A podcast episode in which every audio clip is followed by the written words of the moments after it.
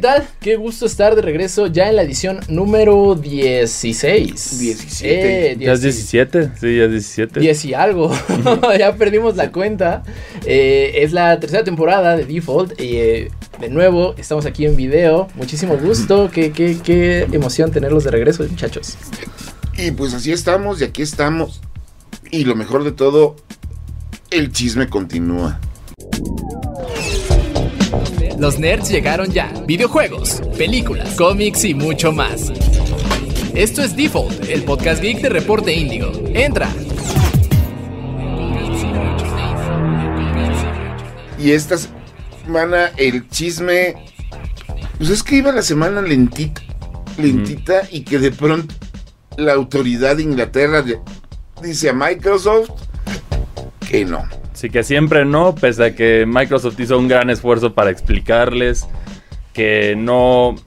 Que, que ya, había, ya había firmado para que le llegara Call of Duty los juegos de Activision Blizzard a más de 150 millones de jugadores y todo esto, pero al final investigaron y dijeron, el tema de cloud gaming nos preocupa mucho para la competencia y por eso siempre no. Sobre todo eso, ¿no? Me saca mucho de onda que haya sido por cloud gaming. Sí, se deben de estar pegando ahorita los, los de Microsoft.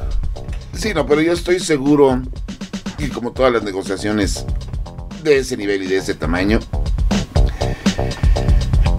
alguien metió el pie. Sí o no, o sea, es pelea Sí. billetazos, es pelea ahí de, de ciertos Sí. egos y a- arañazos, pero también se da justo en un momento, ya casi a un año, de que la Google Stadia muriera. Sí, Que no, también es que- era la plataforma, la única plataforma que, que ofrecía cloud gaming al 100%. Sí, porque todavía es un, es un concepto que va apareciendo en el mercado, pero todavía es joven, todavía es joven. Sí, sí, sí, pero ¿ustedes qué, qué creen que haya sucedido ahí? Pues es que yo no sé, yo lo único, lo único que sé es que cuando vi la noticia perfectamente vi a Ryan, esta persona de PlayStation. Sí, ce- sí, celebrando. y celebrando como si... Abriendo un champán en las oficinas. Sí. Y por otro lado también vimos la situación de Microsoft que ya, ya comentó de plano vamos a hacer, vamos a apelar la decisión. Esto no se acaba aquí. Ok, de Y- hecho lo van a llevar a las últimas consecuencias. y- y Bobby- ya, ya, ya, ya esa declaración Sí. ya sonó a, a- a amenaza Sí. Y- y- terrible. Y también Bobby Kotick salió a decir su, su parte, que él menciona que, ah, pues si no, nos vamos a otro lado, nuestra, nuestra base en Europa se va a otro lado, entonces ustedes deciden cómo está la cosa. Que el tema aquí es que Reino Unido es uno de los mercados, es un mercado muy grande, Reino Unido, por, por ser un país con una economía que puede comprar ese tipo de cosas, es dominado por PlayStation. Esa es, esa es el- la preocupación dentro de esto, porque la mayoría de los consumidores británicos de videojuegos juegan en PlayStation. Entonces, si hay un beneficio para otra consola que no es la más popular en el país, puede haber un problema. Ese es el tema. Algunos estados a favor en contra, algunos dicen PlayStation tiene también una participación en el mercado casi a la par de Xbox, se Mm. podría decir, y también por ahí tenemos otros que dicen y pues Tencent dónde está, ¿no? Porque en teoría en tamaño es el, es el que tiene el mayor control del- de la industria, aún que se hiciera la compra de Activision Blizzard. Sí, Y es, Tencent y Embracer son como los Sí. dos silenciosos. No, es que por eso no se meten ellos. dicen, ah, no, pues para los aquí. fans que nos están viendo ahorita, una de las pequeñas realidades es que a nivel corporativos en la industria de los videojuegos no es Nintendo, Xbox, PlayStation. PlayStation. Sí, no. Hay muchos bloques mucho más grandes allá afuera. Y que son pulpos, ¿no? O sea, Ajá. abarcan incluso más allá de los videojuegos, abarcan series, abarcan mu- eh, televisión, música, juguetes. O sea, es, es un crack. Como Tencent. Sí, es como Tencent es el ejemplo, yo creo que de, de este de esta empresa enorme que tú a lo mejor dices Tencent no te suena algún juego, pero pues ahí ya sí dices PUBG Battlegrounds o dices otros juegos. O empiezas a mencionar toda su galería de juegos móviles que generan una cantidad. Y, y que, y que con Activision ya estaban un poquito hermanados, ¿no? Hasta hace poco me parece que era en Japón quien eh, llevaba los servidores de World of Warcraft, era Tencent. Hasta que se pelearon. Hasta que, bueno, sí. Sí. Pero bueno, eso fue el primer chisme de la semana. El segundo chisme de la semana tiene que ver directamente con una mascota que mucha gente ubicaba como la mascota de PlayStation cuando salió, que es Crash Bandicoot. Spoiler, no era de PlayStation, era de Universal.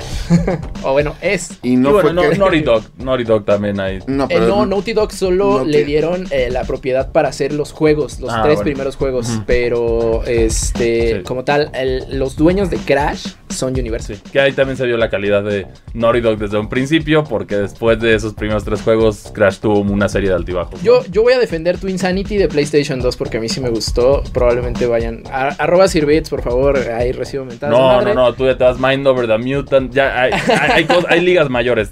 Tu Insanity todavía Mira, aguanta. ligas mayores, una persona me está viendo ahorita que me lo di Ujú. con toda la seriedad del mundo que el Crash Nitro Kart Racing era mejor que Mario Kart. Oh, wow. Cada uno tiene lo suyo. Yo no me voy a meter en Que esta. eso es, que eso es causal De de divorcio inmediato, por, por Que- cierto. Que yo siento que la joyita eh, desaprovechada o poco, poco apreciada de Crash Bandicoot es Crash Bash.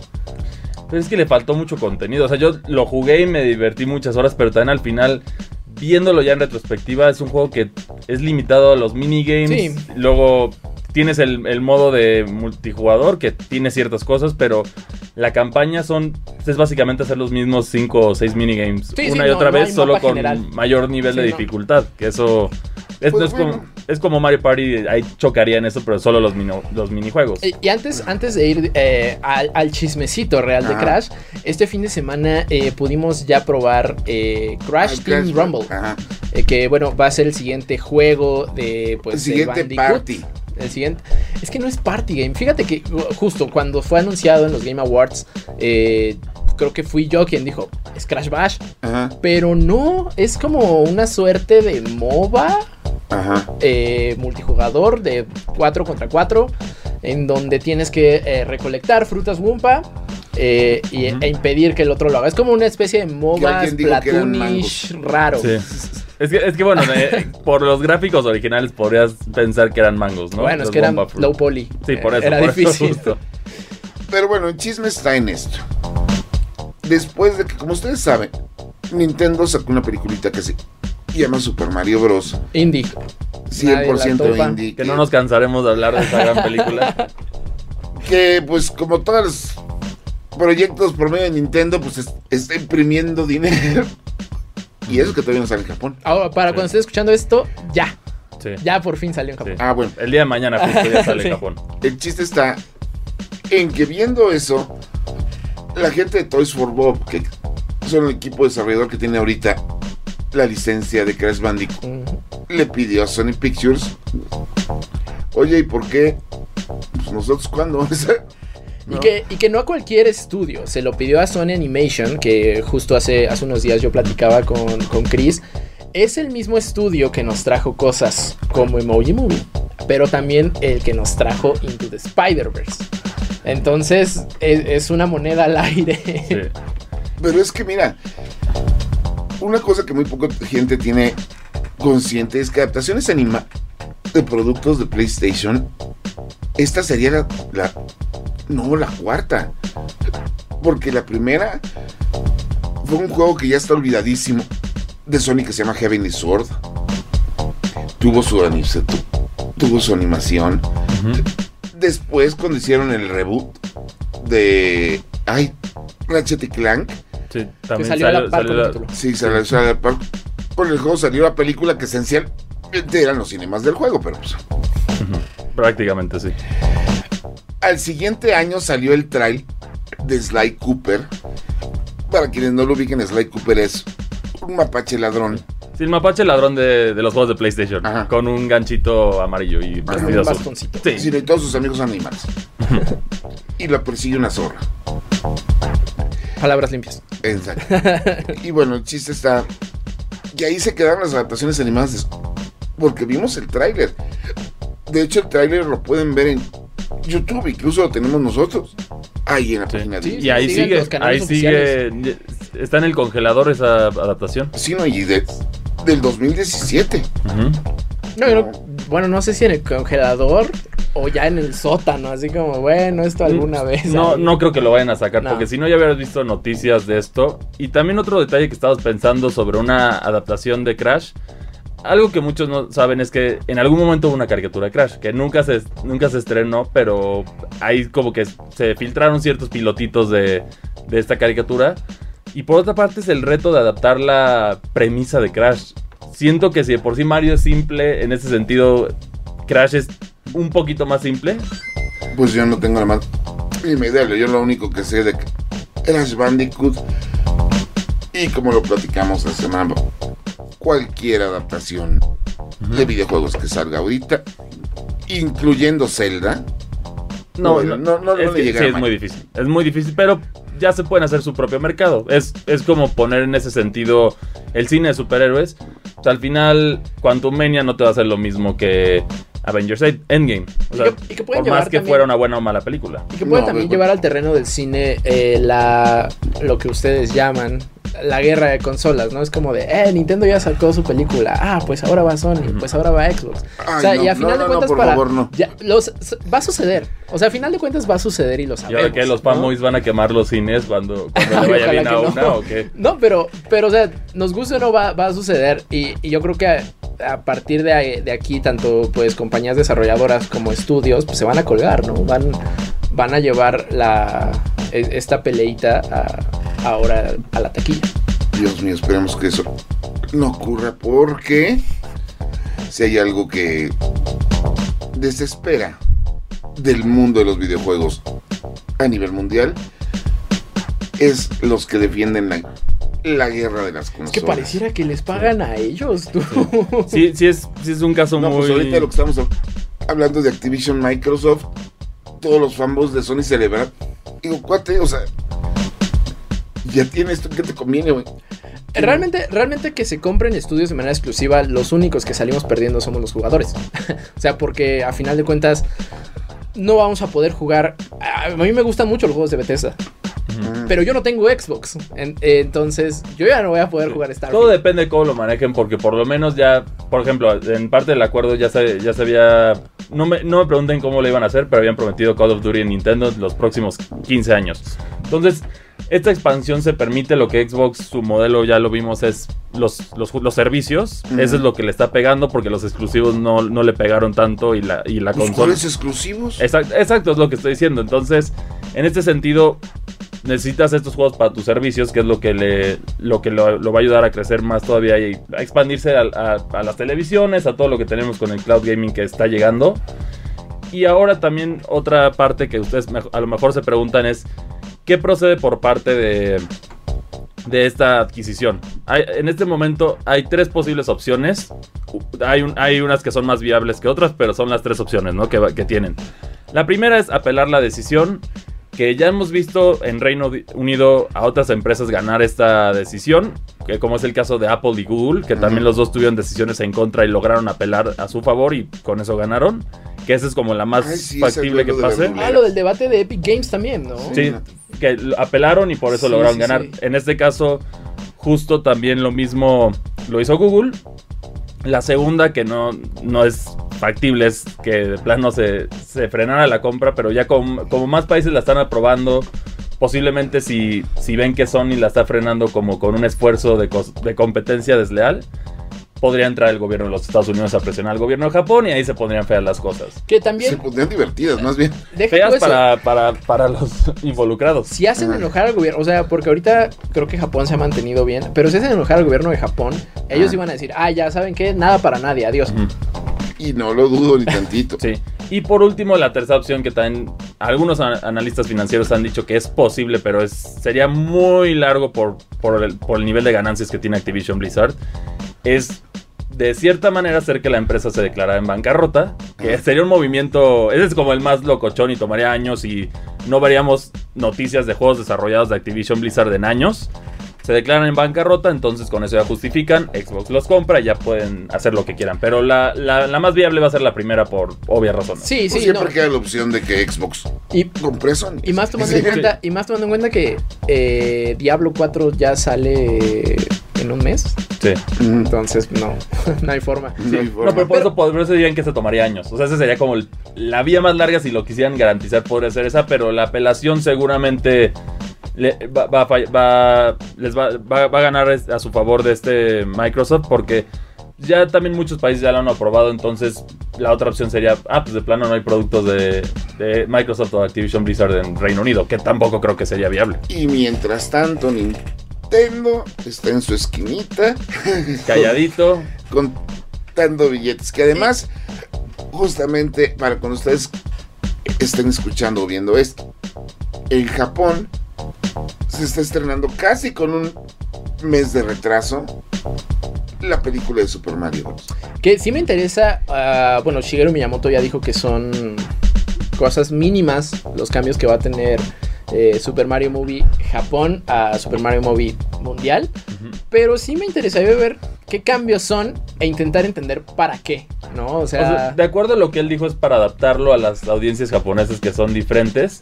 Entonces, son cambios sutiles o seguro va a haber detalles en el guion. pero justo, ¿no? ¿Qué, qué cosas crees que sean las que a la audiencia japonesa sean la, a lo que le va a... Es que a yo, yo creo que debe ser diferencia cultural en el sentido de. Lo hemos visto Van también a con. cambiar la canción de Pitches. por algo más, o también puede ser detalles como, por ejemplo, las cajas de los videojuegos de Nintendo. Si tú ves Kirby, como el mercado occidental le gusta más lo rudo y eso lo ponen como enojón o más así. Y en, en Japón pasa la inversa. Quieren más amigable. Entonces Crash, Mm. igual que cuando llegó a Japón, Sí. ya era más, tenía una cara más amigable como Kirby, todos estos personajes. Que salieron que- esos spots rarísimos. Sí, exactamente. No, Entonces, pero pues Yo, yo también, lo único que sí me gustaría es que existiera una versión de la película de Super Mario, o quizá va a ser la japonesa, la que no traiga estas escenas con música licenciada. O sea, es ¿por que qué? quién sabe, porque la música. Haz de cuenta, hay una escena que mucha gente decía, pues, ¿qué está haciendo esta canción aquí? Que es cuando sale la de Take On Me, de Ajá. Cuando llegan al reino de los Kong, o sea, ¿Sabes por qué? por... Porque ese era el éxito número uno el día que los Super Mario Bros. a la venta. Ok. O sea, Esa fue la justificación. Pero Sí, es como no correlation, ¿no? O sea, Sí, no no, sé, no le pues, encuentro. es lo que dijeron, no, a mí lo que único que sé es hay una versión occidental de Super Mario Bros. Hay una versión oriental de Super Mario Bros. ¿Sabes qué significa eso? O a lo mejor cambiarle la personalidad a Peach, porque eso ha sido como muy debatible que dicen, a lo mejor Peach se apega un poco más a ser Peach en, en la versión japonesa. Y no, no es ese extremo, pero hemos visto como estas Power Girls que ha salido en Hollywood que están de moda ahora. Saludos a Bo-Katan, saludos a, Oh, a, genial. a- a Capitana Sí. Marvel, saludos. a- hay, hay de pero- extremos a extremos, ¿no? Yo lo que sé es lo que te decía. Hay versión japonesa de Super Mario Bros. Hay versión occidental de Super Mario Bros. ¿Qué significa esto? Más ventas. Totalmente. Que la película va a vender en formato físico. Sí, sobre todo eso, que las versiones japonesas es una cosa que nace en la música. Ah, Y es porque, bueno, en Japón el espacio es muy limitado, ¿no? O Ujú. sea, si aquí creemos que tenemos departamentos pequeños, en Japón es peor. Entonces, el espacio es un privilegio. Eh, y por eso las versiones japonesas de discos eh, de cualquier banda vienen con tracks extra o con demos o cosas que no fueron lanzadas en alguna otra región. Entonces, Yo supongo que soy sí de- suceder algo similar. Yo soy de la generación que compró CDs de Def Leppard, Aerosmith y Bon Jovi por cuatro veces más su precio porque traían dos rolas era en vivo. A mí me pasó con Radiohead. Yo Anda. tengo el OK Computer. Sí, ¿no? Sí. Pero bueno, el chiste está en que con eso se- se anunció, pero pues al momento de grabar este programa Super Mario Bros. ya superó más de 800 millones Sí. de dólares en taquilla.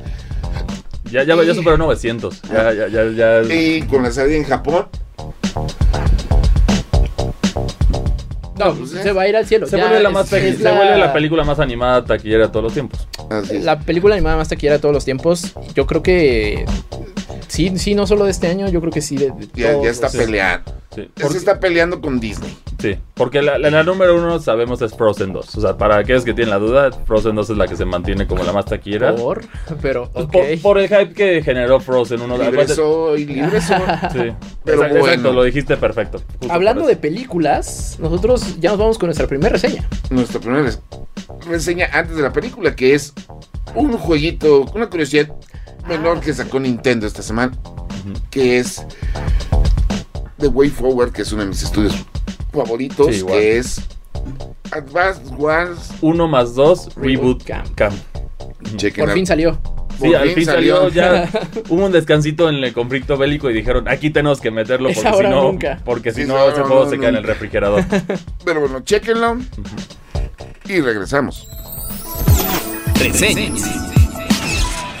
Existe una máxima que dice si no está roto, no lo arregles. Y en el caso de los videojuegos, no es la excepción. Hace poco más de un año, Sony y Guerrilla Games lanzaron Horizon Forbidden West. La segunda aventura de Aloy ayudó a expandir el sólido universo que nos había traído su primera entrega. El caso del DLC Burning Shores es muy similar. Una vez más tomaremos el control de Aloy, nos montaremos en nuestra bestia robótica y saldremos a trepar montañas, resolver acertijos y tener un poco más de este formidable mundo ficticio.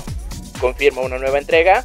La historia de Burning Shores comienza al momento en que termina la historia de Forbidden West y pone a nuestra protagonista en la ciudad de Los Ángeles en ruinas y continuando la incansable búsqueda de ponerle fin a la amenaza inminente que vimos al final de la secuela. Ahí mismo conoceremos a Seika, miembro de la tribu Ken, y quien será nuestra acompañante durante esta aventura en la que además de viajar por la ciudad de las estrellas en busca de respuestas y aliados, también tendremos que solucionar un sinfín de conflictos entre las tribus locales de la zona. La historia, aunque podría lucir simple de entrada, cuenta con muchas capas y situaciones que ayudan a que conozcamos mejor a nuestra protagonista a lo largo de sus 8 horas de duración. Es importante mencionar que es obligatorio haber jugado toda la campaña principal de Forbidden West, de lo contrario no podrás acceder al DLC, y no nos referimos a una cuestión de entendimiento, sino a que el propio juego no te deja accesar al contenido extra si es que no has concluido la primera campaña. Aún así, Burning Shore se jugará como una sección aparte, y no se encuentra integrada a la sección principal. La nueva área de la ciudad de Los Ángeles es increíble, y cuenta con un nivel de detalle digno de detenerse a ver. Debido al deterioro y cambio con el tiempo, la ciudad ahora es una zona de volcanes activos e islas bastante amplia, una tercera parte del mapa del juego base, y logra un balance alucinante entre los detalles de la vieja civilización y cómo ha sido devorado de nuevo por la naturaleza. En este sentido, tanto en historia como en contenido, Burning Shore se siente como un producto bastante redondo y lo suficientemente sustancial como para pagar por su valor en tienda, e incluso se siente como un contenido mejor pensado que Frozen Wilds, la expansión de su primera entrega, que si bien fue divertida, se sentía poco relevante para todo el universo Horizon.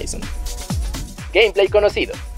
Volver a visitar este título fue un poco complejo en el sentido de que a un año de distancia, las mecánicas y gameplay ya estaban algo oxidados en mi memoria. Afortunadamente, Guerrilla tuvo eso en cuenta y las primeras secuencias del juego te ayudan a desempolvar recuerdos y volver a entrar de lleno en la dinámica del título. Otro aspecto que dio gusto ver fue que los desarrolladores hicieron caso a los comentarios de Forbidden West en cuanto a la espontaneidad y narrativa emergente del juego, pues ahora en Burning Shores nos embarcaremos en misiones secundarias incluso con solo acercarnos a zonas, elemento que ayuda mucho a la exploración más a conciencia y despertó mucho nuestra curiosidad. Para sorpresa de nadie, la montura voladora que obtuvimos en la recta final de Forbidden West regresará, y de hecho es la forma más óptima de explorar Los Ángeles. Sin embargo, posteriormente podremos hacernos de una criatura que además de poder surcar los cielos, también podrá nadar, haciendo que la transición de plano aéreo a los submarinos sea impresionante. Hablando de nuevas criaturas, también nos encontraremos con el Billigot, el cual se trata de un sapo gigante que arroja ácido, y del Stingpone, un débil pero molesto insecto volador que veremos seguido sumado a los animales que ya conocíamos de entregas pasadas. El equipo de Guerrilla Games no quiso arriesgarse en ningún sentido con este contenido descargable y eso no es precisamente malo. Forbidden West construyó una base lo suficientemente sólida y que no le pedía nada a juegos del género, por lo que la experiencia en Burning Shores se sigue sintiendo igual de redonda y con pequeños elementos que suman un extra al juego original.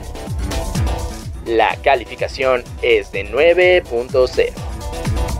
Burning Shores es sin duda una adición valiosa a Horizon Forbidden West. El DLC juega a la segura y nos entrega una estructura bien construida y que logra el balance ideal entre gameplay e historia, y el precio se siente más que justo por todo el contenido que ofrece. Si terminaste la campaña principal de Forbidden West y te gustó, este DLC es casi un obligado. Reseñas. Y estamos aquí de regreso en Default, el podcast Geek de Reporte Indigo. Y tenemos un invitado muy especial que ahorita me acaba de regañar. Porque como yo nada más estaba hablando de y su trabajo en el mundo del anime, yo no sabía que eras la voz de Star-Lord en la serie Guardianes de la, de la Galaxia. Bueno, pero primero di de quién se trata. No, pues adelante. Con ustedes el señor Carlo Vázquez, quien está aquí con nosotros para platicar de un evento muy importante, para bien o para mal, que es la llegada de los Caballeros del Zodiaco a la pantalla grande. El señor tiene el, ahora sí que el honor de interpretar a Seiya, no nada más en la película, sino también en la serie de televisión. Y me decías que ya en otras este, producciones relacionadas con los caballeros. ¿No? Pues gracias por la invitación. Sí, aquí andamos, eh, pues como dices, con el honor de retomar esta, esta franquicia. Como dices, eh, es un suceso importante. Lo, decía ayer yo en, en, una función que nos hicieron, que bueno, al final del día duramos décadas para tener un live action de, de Senseiya. Entonces, definitivamente es un, un suceso trascendente, ¿no? Para. Incluso para la historia del anime, porque pues eh, siempre ha sido complicado adaptar cosas eh, de anime o de manga al cine. Entonces, no, y luego también, en el caso específico de los Caballeros del, del Zodíaco, que la adaptación no es fácil.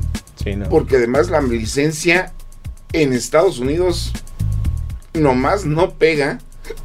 Y aquí en México, desde que se anunció la estaba esperando tanto la comunidad del doblaje como el otaku. Por me, como el fan de Caballeros del Zodiaco. O el nostálgico, ¿no? O sea, y creo que también eh, esta onda de adaptar animación, híjole. Eh, el trabajo que haces es increíble, es titánico, eh, pero hay, hay el, el, la bronca de adaptar animación es esa, ¿no? Que, que la, en la animación te, te da la, la oportunidad de hacer cosas increíbles que por más que haya efectos prácticos y especiales, el live action difícilmente va a alcanzar, ¿no? O sea, de, por ejemplo, de, de, la película rescato mucho la, cómo se veía eh, justo cuando empezaba a concentrar el, el poder del cosmos. Uh -huh. Pero, pues sí, cuando vi armas en la, en la, en la película de Saint Seiya fue como, un momento, Seiya no, nunca salió un arma. Claro, o sea, es, es, es bien difícil, por ejemplo, la expresividad, ¿no? Sí. Uh -huh. en, en, las escenas cuando, cuando están muy, muy, muy golpeados, ya ves que en el anime hasta como que se deforman, claro, ¿no? Y el tipo de dibujo cambia. Uh -huh. Aquí, ¿cómo lo, ¿cómo lo haces? Los ojotes que tienen, ¿cómo lo haces, no? O sea, hay, hay cosas que... Pero aún así, este, el protagónico, quien interpreta hasta ella sí se ve que se esfuerza. No, pequeño. Ajá. Sí. Ajá. Por dar ese punto, obviamente en la IVA tenemos esas limitaciones, pero no por ello es, se pierde ahora sí que, a final de cuentas, la esencia de lo que trataba la película. O sea, en el momento en el que yo tuve la oportunidad de verla en una sala llena, llena de fans, yo creo que dos de los momentos más grandes de esa película de acuerdo a la reacción de los fans, pues es la entrada.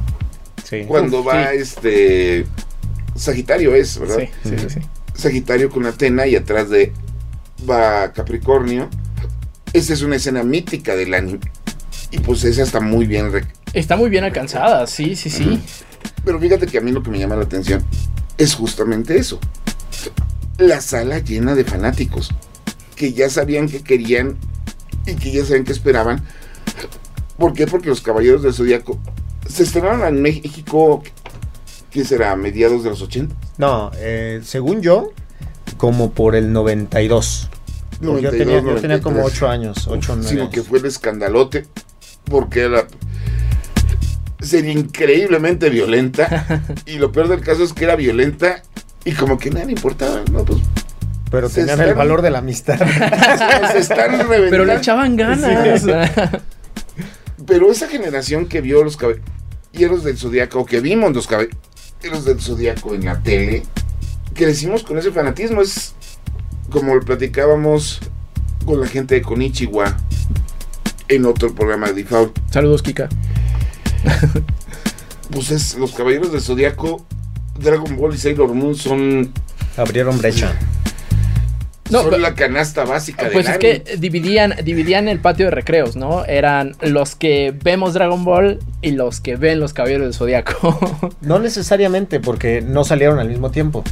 O sea, eh, los Caballeros se estrenaron quizá unos tres años antes. Uh -huh. Entonces, más bien yo pienso que, ab abrieron brecha, porque sí había, o sea, estaba Heidi, estaba Candy Candy y todo eso, pero ya que en México fuera un fenómeno y que y que todo el mundo hablara, pues justamente Sailor Moon, este, los Caballeros del Zodiaco y luego este Dragon Ball, Dragon ¿no? Ball, sí, Pero sí, sí. nunca, nunca, nunca vi peleados a los fans. O sea, sí había uno que tuviera eh, pre- eh, predilección por uno o por otro, pero creo que ahí se empezó con la, con la cultura, pues, latino-taku. ¿no? Sí, sí, sí, pues 100%. Sí, ¿no? Y además, eso dio lugar a que se creara pues, la cultura del anime. Porque justamente fueron esos años donde, a pesar de el cierto reclamo de ser periodista que se pilla de la, Ve- de la Vega, cuyo tema no vamos a ahondar, pues fue también el auge de las revistas de centradas en anime y manga, las convenciones de anime y manga. México empezó a gestarse todo, incluyendo el público de la Friki Plaza. No, totalmente. O sea, Mm. yo creo que nos configuró a varias generaciones Mm, como algo bastante diferente a, a lo anterior. Yo puedo decir que actualmente me dedico al doblaje, mm, mm, pues por influencia de muchos de esos animes, ¿no? Lo, lo decía ayer, imagínense la emoción que yo siento de haber estado en tercero de primaria y ver los Caballeros del Zodiaco con la voz de Mafer Morales, de, este, de Marcos Patiño, mm. y ahora compartir créditos con ellos, ¿no? Y, y ser, pues ahora compañeros, ¿no? Eh, es increíble. Sí, y además, pues el legado que dejó la serie culturalmente. Hace rato, justamente antes de entrar a- al programa, estábamos platicando de, de los organizadores del concierto sinfónico de Saint Seiya. No creían que fuera a pegar como pegó. Y mira, Y es uno de los impactos porque también te das cuenta pues del increíble nivel de calidad que tenía el anime, no nada más en lo narrativo, sino que está alrededor de la producción, la animación, la música. Y pues yo creo que para bien o para mal es algo que se esforzó la gente de Toei y Sony Pictures en querer llevar a esta película. Y, y también preguntarte cómo, bueno, creo que eh, los actores de doblaje son como héroes anónimos, ¿no? Porque pocas veces, eh, si no eres fan tan clavado, eh, logras identificar al actor de doblaje. O pocas veces eh, la, la voz del doblaje coincide con, con la voz normal del actor. claro. Eh, pero poco a poco, pues, pues se han. Se les ha dado el, el reconocimiento y visibilidad, eh, pues ya sea a través de no solo créditos, ¿no? O sea, el que asistan a, a convenciones, eh, el que pues incluso ya Sí, o redes sociales. sean creadores Ah, de pues- contenido. eh, ¿Cómo, cómo, cómo ha, ha sido esta transición, no? Porque creo que, creo que tú la, la has vivido desde cero, el, el ser este héroe anónimo y después ya, ya saltar a un terreno más público. En mi caso ha sido bastante particular la experiencia porque yo llevo 18 años haciendo doblaje, pero los primeros 14, 15, a mí me gustó justamente esta magia del, del anonimato, de que conocieran mi voz pero que no supieran quién era yo. No me llamaba tanto la, la atención como tener contacto con el mundo exterior, ¿sabes? Ok. Pero cuando me doy cuenta, esto que comentas de, hay un montón de gente a la que le interesa y recibir retroalimentación sobre tu trabajo, es, es muy bonito. Ahí es cuando le, le empiezo a agarrar el gusto y ahorita pues ya estoy muchísimo más abierto a, a que la gente pues eh, me ubique, ¿no? O sea, ya visualmente. Sí, no, pues de hecho, si mal no recuerdo, hay un video en redes sociales donde invitas tú en la cabina de audio a, a- grabando la voz de ella que la gente vea el nuevo el trailer cuando ya estaba doblado. Sí, por ejemplo, en esa, eh, en esa ocasión fueron eh, los, los chicos de, de Sony y a pues capturar un poquito de cómo estábamos grabando y así, cosa que hace unos años pues no se daba. Sí. Entonces, a lo que voy es, creo que me es- esperé muchos años cuando ya tenía varios personajes importantes y ahora mucha gente apenas me descubre, pero, pero dicen, ay, todos pensamos que, que eras improvisado cuando tomaste a Seiya el año pasado y resulta que no, que llevas la mitad de tu vida haciéndolo, ¿no? Sí, no, de hecho, este, lo comentamos al principio. Ahorita es ella. Me decías que es Star Lord. Ajá. que otros personajes? Ah, también. Hace rato me dijiste que participaste en Beer Stars En Beastars, sí, sí, En sí, sí. Ahí hago al, al lobo Legoshi. de Goshi. Uno, uno de los animes favoritos de, de la gente también. Ah, yo, yo, yo iba a decir de los furros. Ah, De pero los también. furros, Sí, está, está Sí. padre, está padre. Y de todos, eh, de to- toda esta vida, eh, de estos, estos personajes a los que les has dado vida, eh, ¿cuál dirías que es, es más tú? O sea, con el que más, más personal, más, arraigado te sientas, más te identifiques. Mira, hay, hay un personaje que yo creo que es muy significativo para mi carrera y para mi persona. El- ¿Vieron una película de Disney Pixar que se llama Unidos? Onward? Uy, Sí. Onward. Yo, si la ves con tus hermanos lloras. Sí, Sí. sí. A- además de que la película es muy bonita, eh, el, el hermano mayor lo interpreta Chris Pratt. Yo soy la voz recurrente de Chris Pratt desde, pues desde Guardianes 1, desde Ujú. 2014. Eh, solamente en dos proyectos no lo he hecho, que es Lego Movie y Mario Bros. En todas las demás creo que, creo que sí me ha tocado. Para mí fue muy significativo el... Yo no había tenido estelares en Disney Pixar. Y además me, me identifico mucho con ese personaje porque es como el, el arrojado, pero a veces como que no tiene tanto plan para hacer, pero improvisa y, y como que siempre está buscando desde dónde hacer el plan. Es Barely Lightfoot, ¿no? Sí, el sí, sí, sí, personaje. justamente, ¿no? Y que cree en la magia y todo eso, ¿no? O sea, como, como que vive en su ilusión, pero al final acciona en el mundo real. Esa película la, la disfruté muchísimo. No le fue tan bien porque justamente la pandemia, Pandemia. vino dos semanas después. Sí. Sí. Y que, y que tiempo después, o sea, justo es un personaje como muy clavado en esta onda de juegos de rol, magia. Y tiempo después haces la voz de Chris Pine en Calabozos y Dragones. Calabozos y Dragones. Fíjate que hay, hay una anécdota que, que me cuenta mi mamá y mi hermano mayor acerca de Calabozos y Dragones. Yo no ubico tanto la caricatura porque estaba muy chiquito. Ajá. Pero dicen que de las primeras cosas que yo di señales de que me de que tenía el oído este pues medio agudo, ¿no?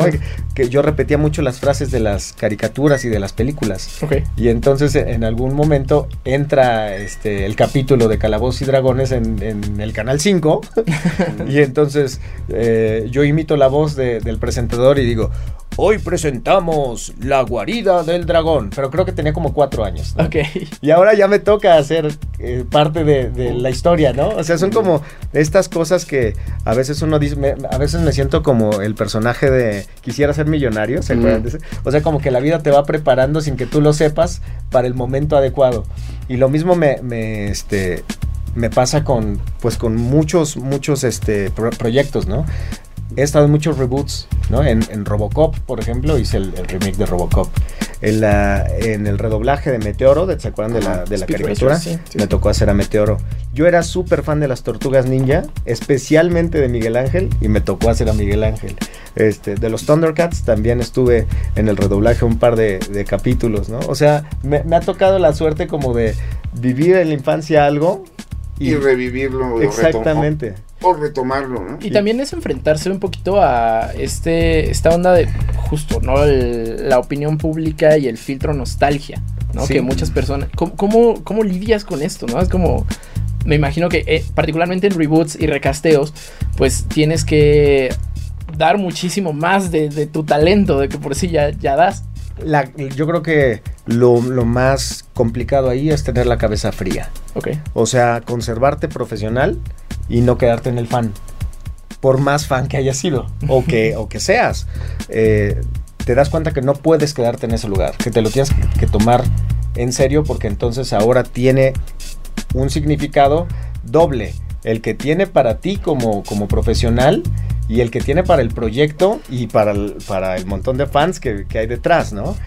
Eh, pero afortunadamente, conforme van pasando los años, pues también vas empezando a, a confiar un poco en tu intuición. eh, y, y como en el corazón que le pones a las cosas. Ahorita me viene a la mente una cosa bien bonita que hicimos eh, en una película de, de Bruce Lee. Eh, yo soy muy fan de Bruce Lee desde, desde niño. ¿Se acuerdan de, la película del Juego de la Muerte? Sí, obviamente. ¿no? Donde sale de amarillo y así. Se redobló hace unos años. Eh, ¿Se acuerdan que ese traje amarillo sale en Kill Bill? Sí, Sí. así ¿no? es. Bueno, hay una escena en donde Bruce Lee va a vengar a sus compañeritos que, que ya les dieron de catorrazos los malos, ¿no? Entonces él llega y, y va pues a hacer justicia por su propia mano, ¿no? Ajá. En, la, en chino, en la versión original, él va silbando cualquier canción, o sea, ni siquiera tiene melodía, ¿no? Mm. Cuando hicimos el redoblaje, pues yo me puse a silbar, Y meter el tema de Kill Bill. ¿no? Bueno, no el tema de Kill Bill, lo que se, Claro. Que se escucha en como un guiño, ¿no? Entonces quizá no faltará alguna persona que, que diga, ah, de ahí lo sacó Kill Bill, ¿no? Pero son ese tipo de chistes locales o de guiños Ah, que también ya vas teniendo un poquito más de confianza. Hacerlo desde una frase o incluso desde la interpretación, ¿no? O sea, yo la primera vez que abordé Caballeros del Zodiaco, que fue en, en eh, eh, Campos Elíseos, mi, mi consigna fue apégate al tipo de actuación que tú veías en los Caballeros del Zodiaco. Ok. sino que también es de otro tipo, no por nada.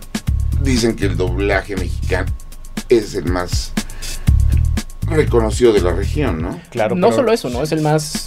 Es el, el que más cariño le tienen. Eh, pero no es atemporal. O sea, el estilo ha cambiado bastante. Con el tipo de actuación que, que ha ido exigiendo el material original. Llámese de cualquier país. Sí, ¿no? haz de cuenta, un, un ejemplo sería, ¿cómo ha cambiado tu acercamiento a Chris Pratt de Guardianes de la Galaxia del 2014 Muchísimo. a lo que pues vamos a ver Muchísimo. la semana que entra? Hemos, hemos crecido juntos, Ajá. ¿sabes? Yo las, las primeras películas que lo hice era el. ni siquiera era protagónico. Era el gordito, buena onda, personaje de soporte, cómico, ¿no? Y hasta Guardianes, que fue que lo pusieron ya trabadito, ¿no? Más fuerte. Fue cuando, cuando empezó a dar un giro su carrera, que fue como de galán cómico. Ajá. Pero ¿qué pasa? Que en los últimos años, por ejemplo, el año pasado me tocó hacer una miniserie que él produce, que se llama The Terminal List, que está en Amazon. El tipo está rotísimo ahí y es un personaje súper serio. O sea, yo creo que lo ves sonreír una vez en toda la... Uf. ¿No? Pero se ve la exigencia que, que él se pone para ir también desarrollándose como actor. Yo he visto cómo evoluciona Chris Pratt como actor y me ha exigido a mí pues evolucionar con Claro. él. Entonces es bonito como irte acompañando eh, pues de, de- ya sea de actores o de personajes. Había una serie que se llamaba The Middle, que Sí. Oh, sí. ¿Se Era acuerdan? de Fox, ¿no? Ajá, Sí, sí, sí. Yo hacía al, al, al hermano mayor de la familia. Ese niño empezó cuando, no sé, tenía como 12 años en la serie. Y cuando lo dejé de hacer, que fue en la penúltima temporada, ya estaba en la universidad. O sea, el ir transitando y ver cómo el actor va creciendo y cómo su comportamiento, su, su lenguaje corporal, su tipo de actuación, ¿no? O sea, su profundidad al actuar, el mismo personaje como lo va exigiendo, va creciendo y va evolucionando. Es bien interesante cuando tú lo acompañas desde la vocal. Y, y con una animación como es. O sea, porque eh, Sella, justo, ¿no? Empezaste en Campos Elíseos. Después hay una adaptación en Netflix. Ahora está en el cine. Bueno. Crunchyroll. Sí, ha sido interesante porque además mis tres personajes, este, del, mis tres primeros personajes en Senseiya fueron villanos. Eh, y ya cuando viene el, el CGI de Crunchyroll, pues eh, ya me toca hacer al Pegaso, pero son... Finalmente las, las animaciones son ate- atemporales, ¿no? Las historias también están como anacrónicas, pero sí tienen cierto saborcito de modernidad o, vintage. Y, se palpa incluso en el estilo de animación o en, el tipo de escenas, ¿no? Entonces hay que tener como ojos muy avispados para responder a los nuevos públicos y a las nuevas peculiaridades de cada proyecto. Y está, pues bueno. Pues nos agradecemos muchísimo que nos hayas acompañado el día de Al hoy. contrario. Y este, pues este fin de semana te escuchamos en Los Caballeros del Zodiaco. Se enseña el inicio. Qué nombre tan la- largo, por cierto. Sí, sí, sí. Y la semana que entra, En Guardianes este, Guardianes de de, la la Galaxia, volumen 3. volumen 3, de la cual no podemos hablar absolutamente nada. Pero, pero. oh, esta se llama el inicio porque. La idea es que Ah, haya, ok. haya después. Ya veremos cómo le va en taquilla, ¿no? ¿Tú tienes algo que decirnos al respecto?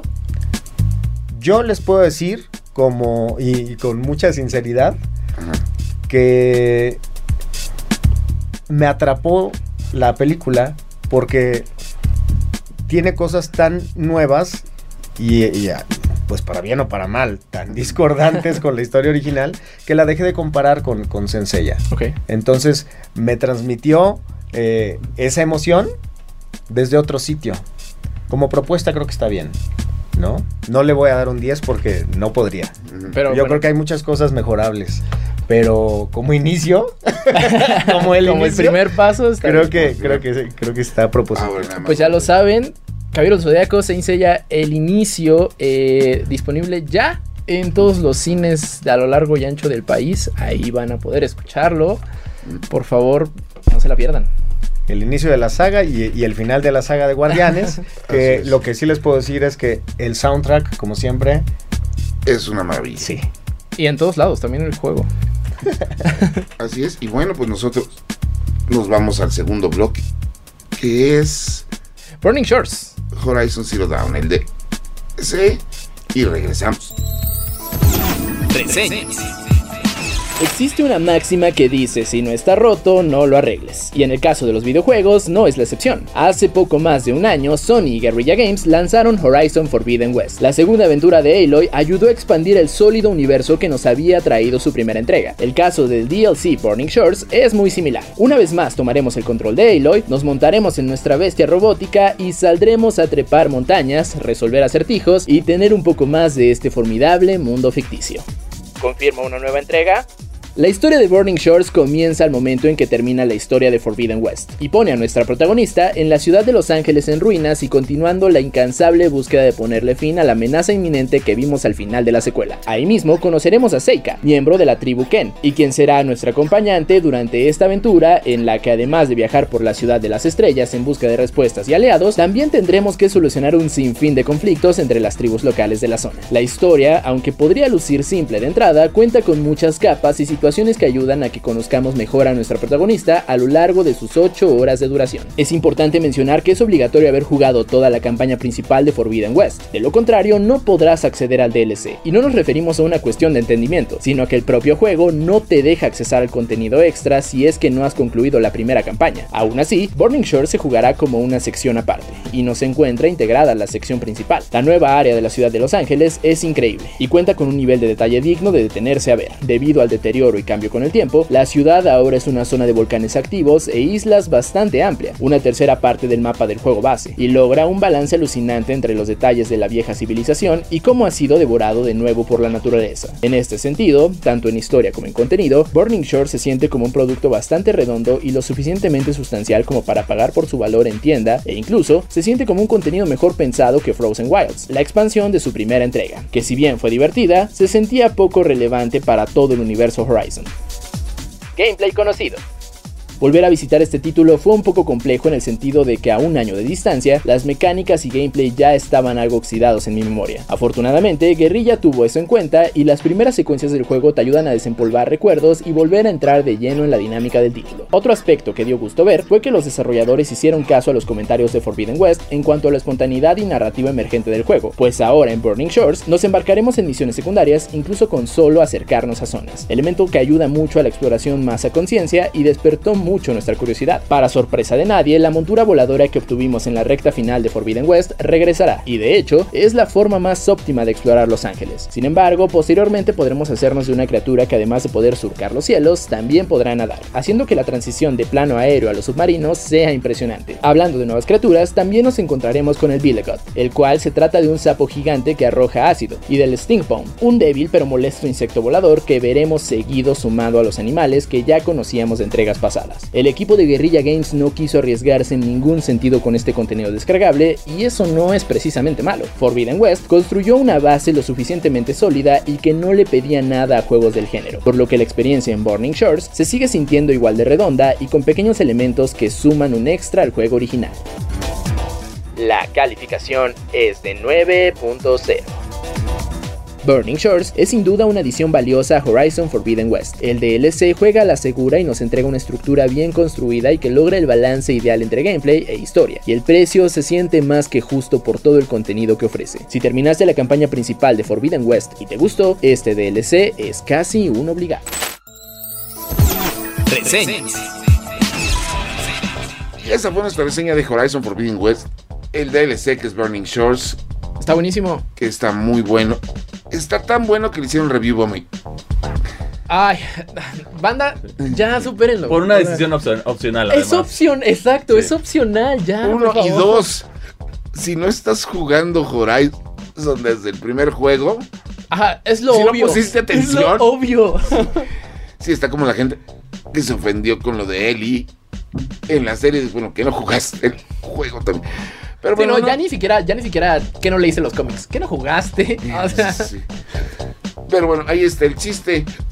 Nosotros continuamos, no, más bien ya, ya nos vamos. ya nos vamos, ya nos vamos, pero eh, hace justo en la semana eh, co- con, Chris en el otro podcast, en Geek Week, platicamos un poquito de cuál era nuestro DLC favorito en general. Eh, justo ahora que pues estamos viendo que están llegando DLCs bastante sustanciosos a experiencia single player. Entonces, señor, por favor, díganos cuál es su DLC favorito de toda la historia del gaming. Hay un juego de carreras de mundo abierto en donde yo soy taxista. Lo conozco perfectamente. Y ese es Burnout Paradise. Que hay un remaster, por cierto. Hay dos remasters porque está el de, tre- el de la generación 360 Play 3, yo lo acabé ahí, lo acabé en Play 4 y lo acabé en Switch. Y después, y ahorita lo estoy jugando en, en PC porque ya tengo una PC decente. Y para ese juego la gente de Electronic Arts y Criterion Games hicieron uno de los mejores de DLCs que son 4K, que son el auto increíble, el General los Duques de Hazard, el DeLorean de Volver al Futuro que además Uf. vuela y la camioneta de los fantasmas. Joyita. Si no, no tienes una idea de las divertidas que me digo esos juegos. Y en cuestión más narrativa, ¿cuál diría que es?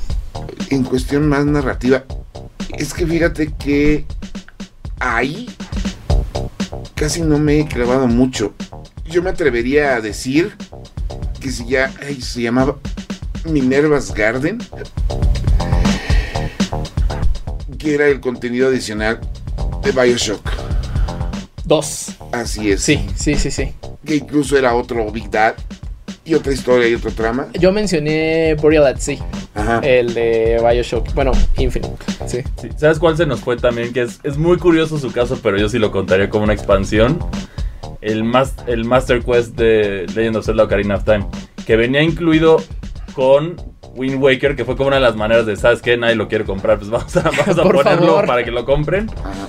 Pero pues al final es un reto fresco y una manera... Para quienes no lo ubiquen, el Master Quest es vuelves a jugar The Legend of Zelda Ocarina of Time, pero todo te lo cambiaron de lugar. Todo te lo en el lugar y en algunos lados hay más reto, en otros no tanto, pero, pero se siente como que una nueva experiencia y volver a jugar a Y Ocarina fíjate of Time. que creo yo que, bueno, justo de- a partir del Master Quest, creo que así deberían ser todos los New Game Plus. Sí. O mínimo Bueno, ponerte, estaría- mínimo ponértelo en modo espejo, ¿no? Sí, sí, Porque sí. así mínimo ya te puedes perder un poco. Pues no sé, yo ahorita estoy disfrutando el New Game Plus de God of War Ragnarok y pues la neta, el de, de- de empezar el juego ya Con mucho más con toda la fuerza. sí. actitud de Sí. Que mi mamá es entonces no. Y con la elección de personajes también puedes hacer, o sea, eh, dentro de God of War, el Game Plus, que no salgan necesariamente créditos, ¿no? O sea, entras con. Atreus, una combinación sí, sí, sí. extraña ahí, puedes tener a diferentes personajes que no son los Los que, lo- lo- los del momento, los de justo el momento. así es, ustedes díganos cuál es su DLC favorito.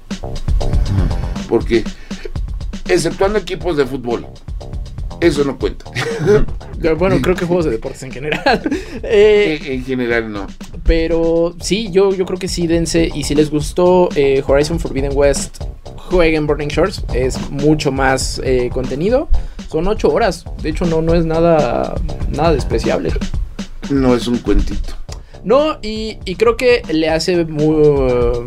se redime porque Frozen Wilds, que fue la expansión grande para eh, Zero Dawn, no estuvo tan chido. Eh, y creo que este, este agrega cosas muy, muy padres. Y se el escenario, como un año, ¿no? el escenario está increíble. Ajá, se dieron Los Ángeles, ¿no? Sí, sí, es Sí, Los Ángeles, un pero un archipiélago de zona, de zona volcánica, volcánica, perdón. Entonces está está súper chido. Y bueno, para las recomendaciones de la semana, este, la semana pasada subió a la tienda de PlayStation el dem de Street Fighter 6. Es correcto, sí. eh, desde hace una semana ya lo podían jugar en PlayStation 5. Mm. Ahora ya lo pueden jugar en Xbox y PC. todas las plataformas, es correcto. Y Yo me voy a guardar mis opiniones de Yo- ese juego porque Se ve bien bueno. Me gustó esta onda que hicieron muy, muy de Arc System Works, Ah. que es como una especie de micromapa abierto. En que bueno, sabemos que los juegos de peleas su, su fuerte es el multijugador en línea. Y este se ve se ve más cotorro, se ve más, menos solemne que lo que fue Street Fighter V y eso está Pero yo siento que la- donde va a estar la locura en Street Fighter 6 es eh, con tu personaje personalizable que puedes enseñarle Ah, sí, los movimientos sí. desde los diferentes... O sea, puede- eso puede ser extremadamente peligroso de crear un personaje absolutamente roto, ¿no? Eso y que también va a haber un modo competitivo random. Eso O sea, está fresco. eso está, está muy fresco. chido. Y también me gustó que no castiga el juego, por ejemplo, en el sentido de que cada personaje va a tener su propio ranqueo.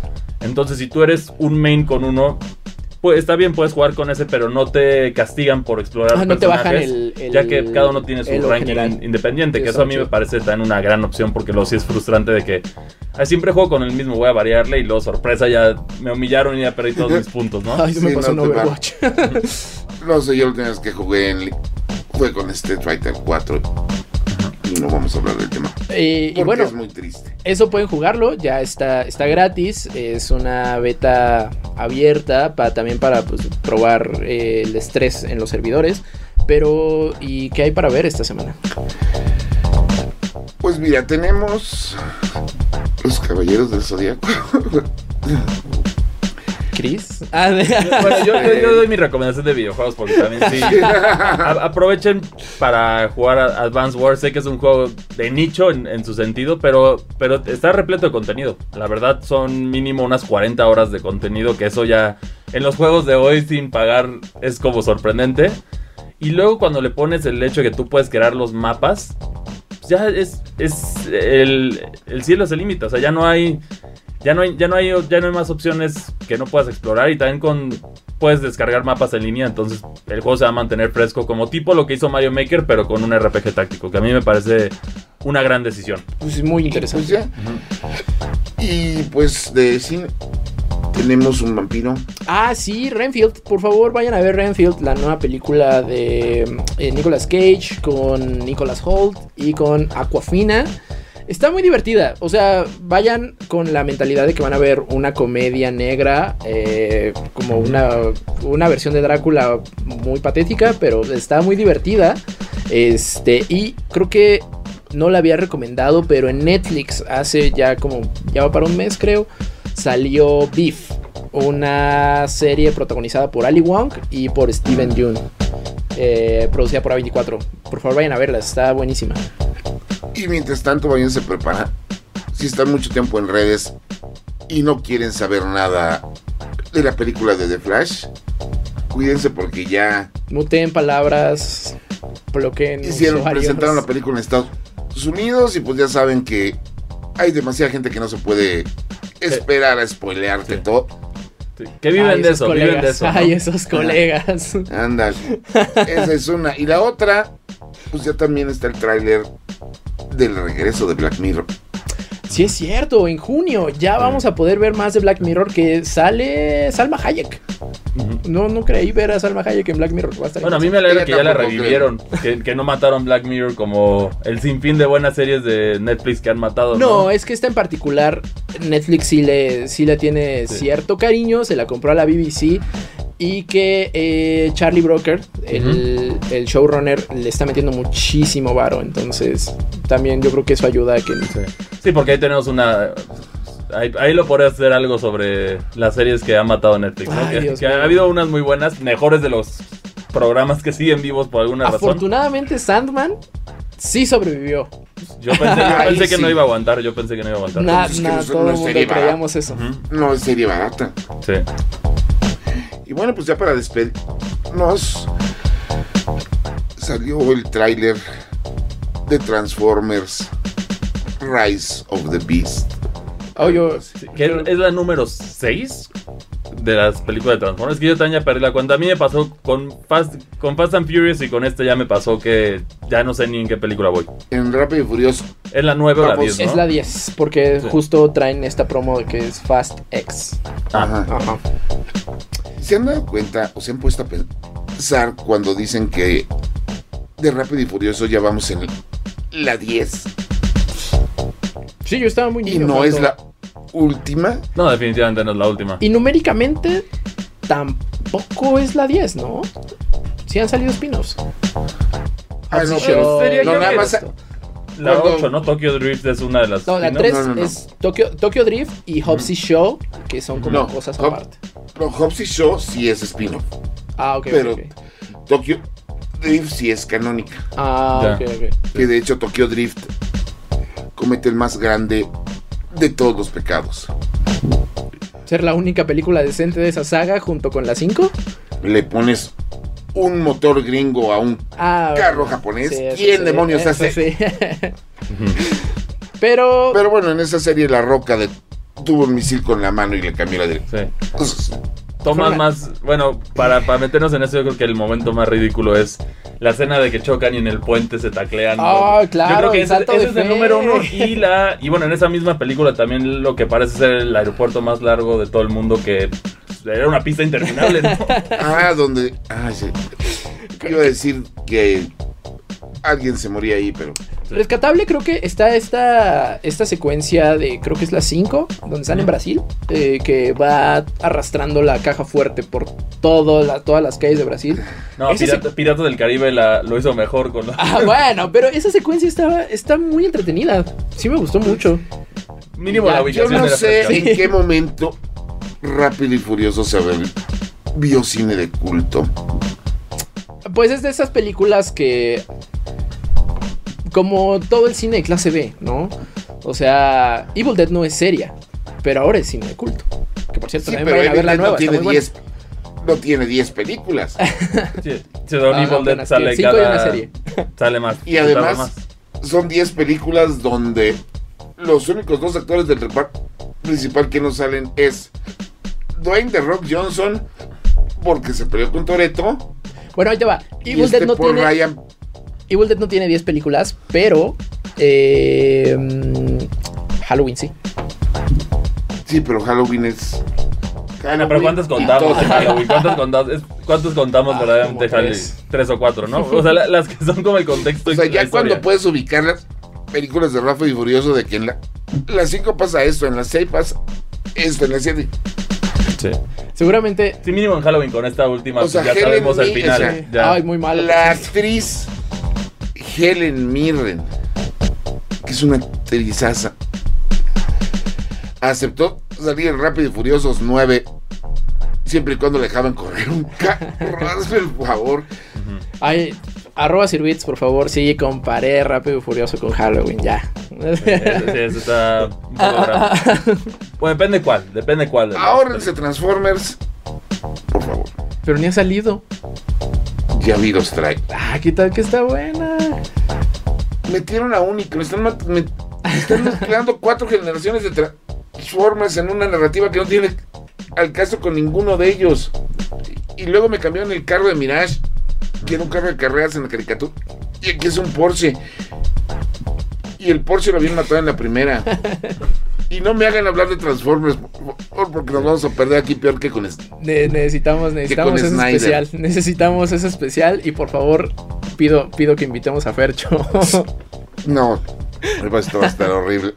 Muchas gracias por habernos visto o escuchado. Esto fue el episodio 17. 17. diez y tantos de Wow, el podcast geek de Reporte Índigo. La semana que entra nos vamos, vamos a hablar de Marvel y vamos a hablar ya de Zelda. Falta otra semanita. Falta otra semanita, según que ya hay previews, ya hay previews. Dicen que está muy bueno, que va por buen camino. Sí. Pues creo que. Yo, yo sigo enojado que no me llevaron. Que todos ganamos. Todos ganamos menos Chris. Sí, yo, no, yo no gané, yo no gané. Pero bueno, muchas gracias por vernos, escucharnos. Déjenos sus comentarios, mándenos sus ideas, mándenos sus saludos, mándenos sus albures. Hasta luego. Nos vemos. Bye. Acabas de escuchar Difo, el podcast geek de Reporte Índigo. Nos escuchamos la próxima semana, pero el chismecito friki no para en todas las redes sociales de Índigo Geek MX. Hasta la próxima. Este podcast de Reporte Índigo es producido por César Carrera, con locución de José Saucedo, Cristian Maxice y Marcos Neri. Default, el podcast geek de Reporte Índigo.